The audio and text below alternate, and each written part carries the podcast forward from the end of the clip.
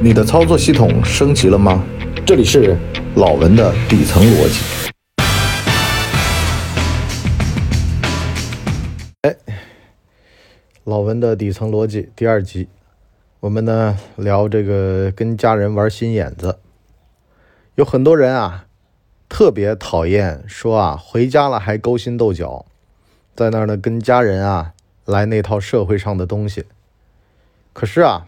当你如果真的把你的父母当做领导那么的对付，你会发现啊，他们被你哄得一愣一愣的。当你把你的子女当做下属这么去管理的时候呢，你的子女反倒是能够被你压迫的，这个收拾的非常好。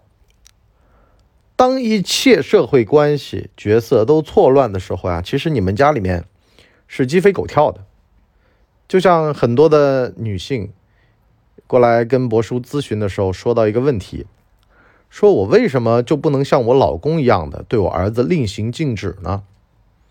我说啊，一方面呢是你跟他接触的多，你看嘛，上司给下属布置任务布置完了，就不不接触了，让他自个儿干去。但是呢，你作为妈呢，你就怕他这个，怕他那个，怕他走弯路，在旁边呢指指点点，点点指指。小孩啊，他是有个心流体验的，他安安静静的在那把这活干完了，挺好。被你这么一打搅吧，他就不耐烦，他就觉得你烦，他就一直觉得你这人好像脑子有坑有屎，你说的话他怎么可能会听呢？所以呢，在家里面啊，反倒是得引入一点社会上的这种社会关系啊，这个人际交往啊等等的东西，就玩心眼子。打个比方啊。如果你小孩在家里面写作业，你是怎么样对待的？你老公肯定是把他扔那儿，让他自个儿写，写完了检查不就好了吗？可是呢，做妈的呢，就怕他呀，这个过程当中驼背了，这个姿势不对了，笔顺不对了。你说你要是在单位里面上班的时候，你的上司在旁边，你打字，哎，你那个字母打错了。哎呀，你这个打字的习惯不好呀！你当年学的是五笔还是 A B C 啊？智能 A B C 的话，你这个学的不对啊！你双拼，你看你的这个前鼻音后鼻音你不分的哦。你开了那个前鼻音后鼻音不分那个按钮，你烦不烦？好好的我就完成我的事儿，你在旁边捣什么乱？好了，一来二去呢，他不乐意了。我的事儿，你的事儿啊，要不然你来干好了。这就是成年人之间的对话。其实小孩儿啊也一样，你再包括呀，学校里面接接了小孩出来，一般呢，大人呢都是问，哎，今天在学校怎么样啊，什么之类的啊。其实你不用问，有什么好事坏事小孩兴奋了都会告诉你。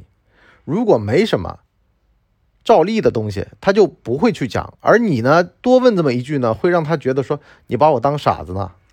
所以呢，反倒是啊，你给小孩子玩点心眼子，跟小孩子呢用成年人、用正常人类的语言沟通，别把他当做小孩子，他会成长的比较快，比较周全。郭德纲不说一例子吗？他们家胖小子郭麒麟小的时候七八岁吧，就只爱吃肉不爱吃菜，他就给他夹了一大盘青菜，然后呢让他坐在角落里面吃。郭麒麟长大了，说心里很委屈啊，是吧？师兄弟们都有桌子坐，他坐在旁边为什么捧着一大碗的这个青菜在这那吃？这个当事人的记忆往往是错的，往往是会按照自己的需求去记的。但是呢，大家千万记得啊，就是啊，当你去管小孩的时候啊，其实是跟管下属没什么大区别的。你如果不跟他玩心眼子，不跟他玩惩罚机制这套呢，小孩反倒是会爬到你头上来。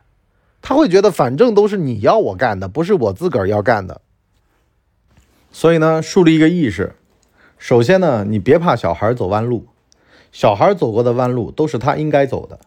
你如果帮他扛了他应该走的弯路，你如果帮他去替老师监管了本来应该在学校里面被发现的坏的东西，那这人就麻烦了。因为呢，他身上啊装了个滤镜，他总是觉得自己。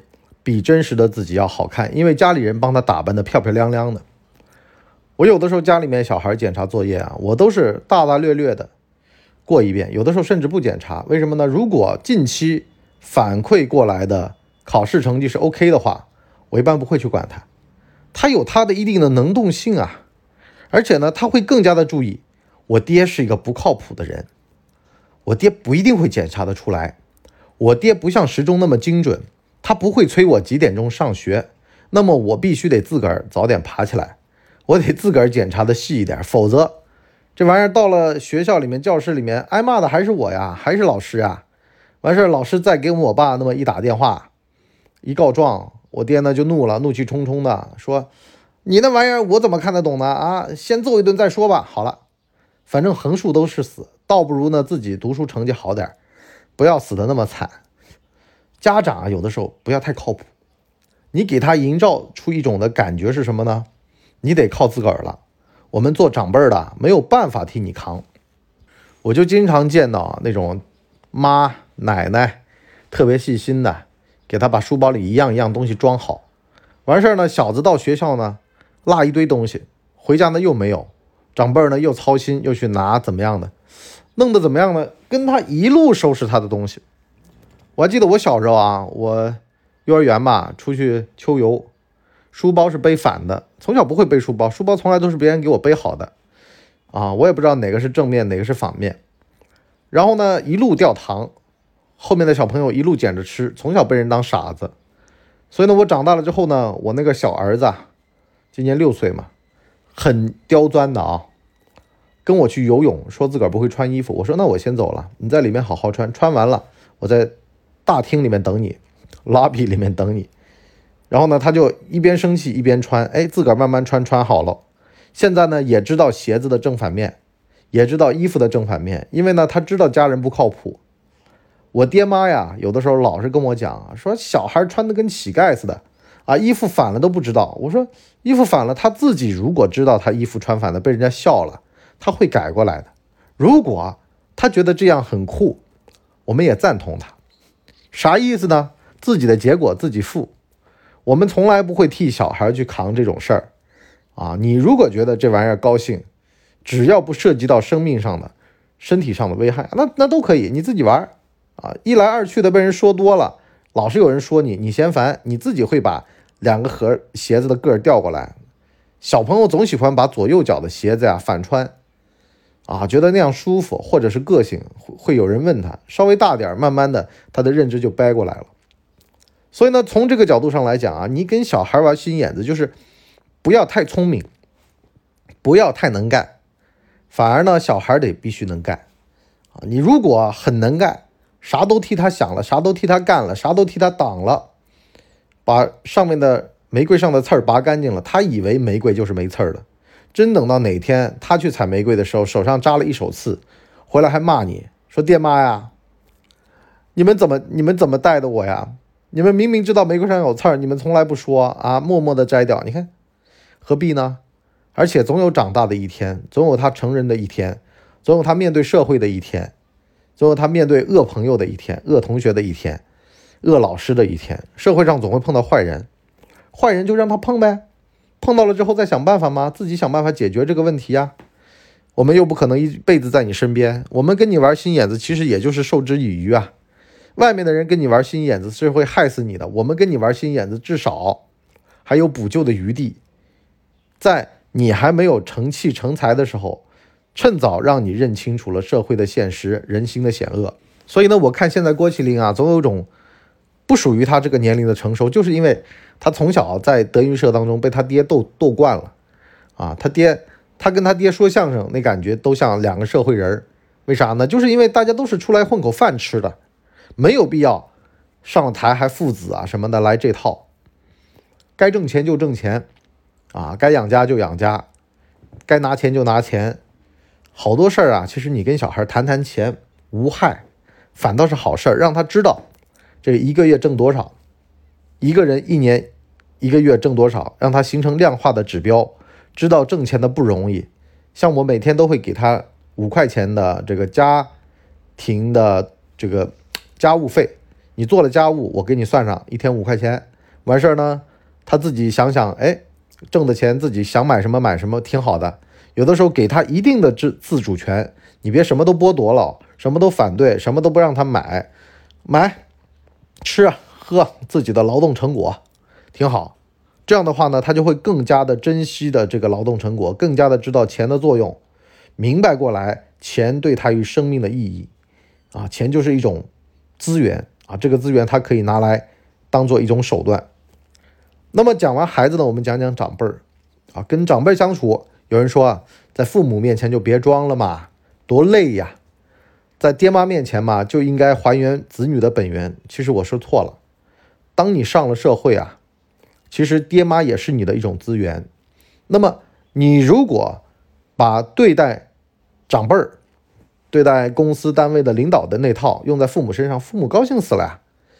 啊，你比如说，你给他们过节发个短信，没事呢，请他们吃个饭，聊聊天掌握掌握思想动态。就是你平时很多人都不陪父母，为啥呢？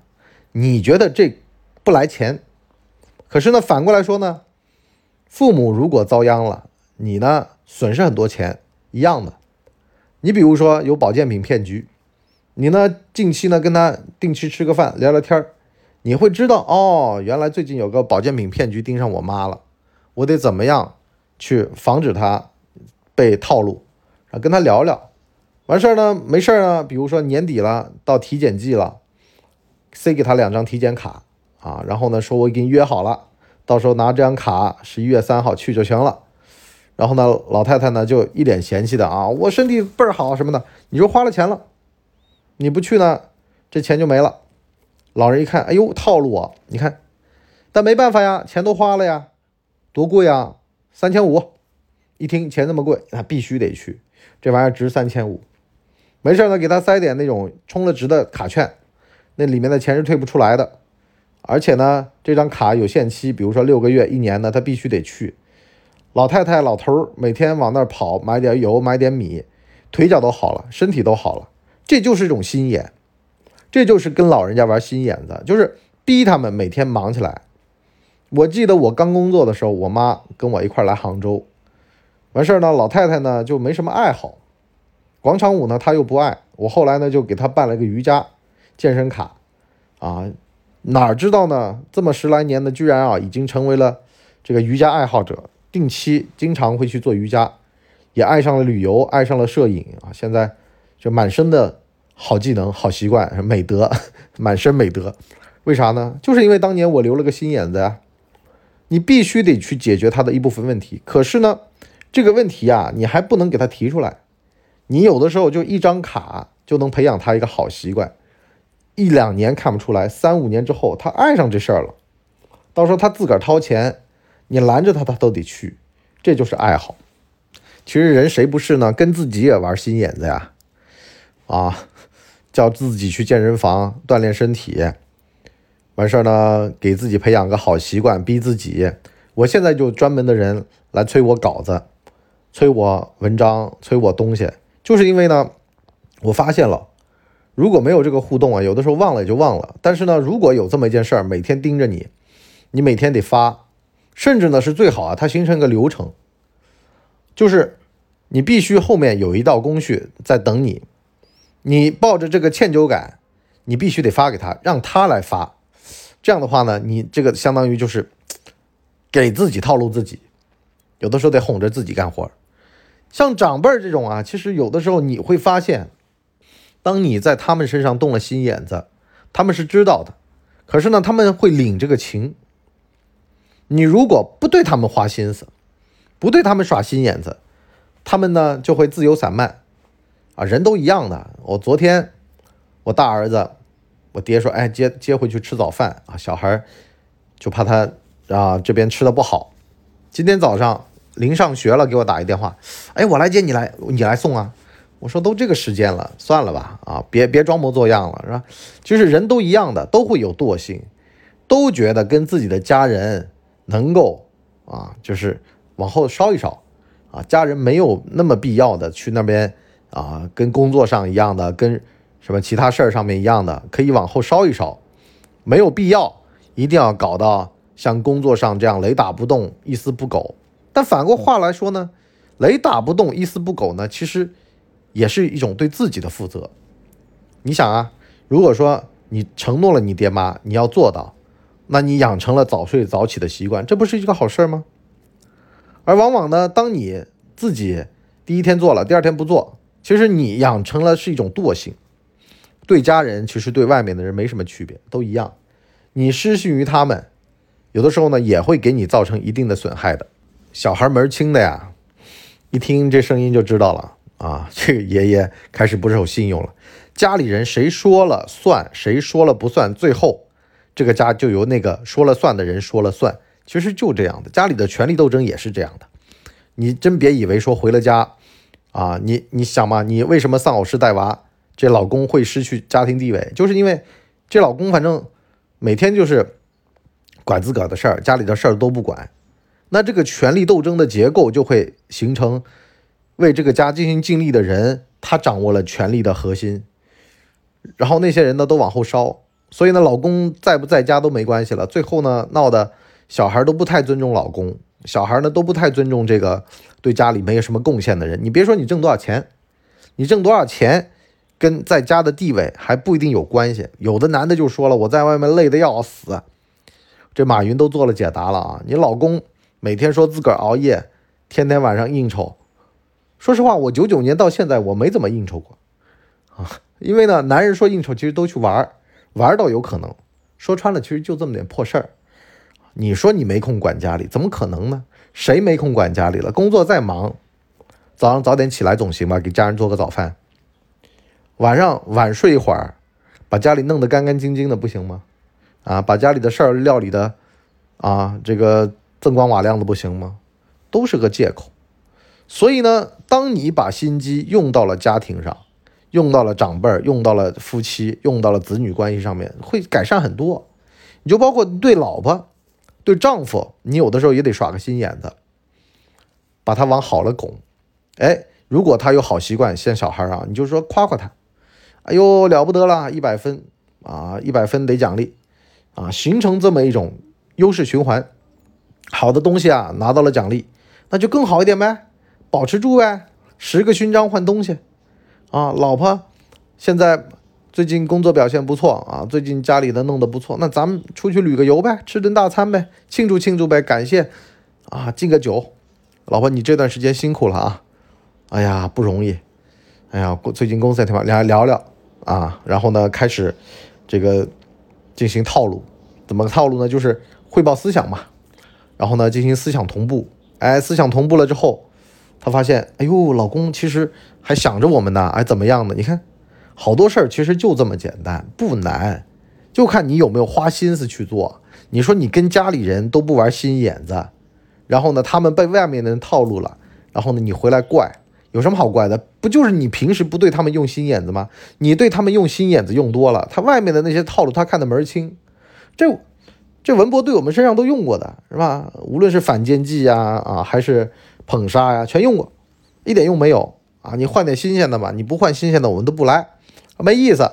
大家呢还爱上了权谋这件事儿，爱上了耍心眼子这回事儿啊！我爹跟我耍心眼子的时候，你们还在玩泥巴呢啊！我爹跟我玩的心眼多溜啊！你看汉朝那几个皇帝啊，文帝、景帝，听着好像很无害，这俩都是玩心眼子高手。大把大臣都玩弄在股掌之中，为什么？他们家老头子就不是个好人，他们家老头子就是个无赖，啊，一天到晚的跟他们玩心眼子，把他们心眼子玩的活泛的呢，啊，而且呢，有的时候，你就包括像他们得来的地位啊，都是斗争当中得来的，人必须得在斗争当中度过一辈子。如果说他没有经历过斗争，他不是斗争上来的，那他怎么跟外面斗呢？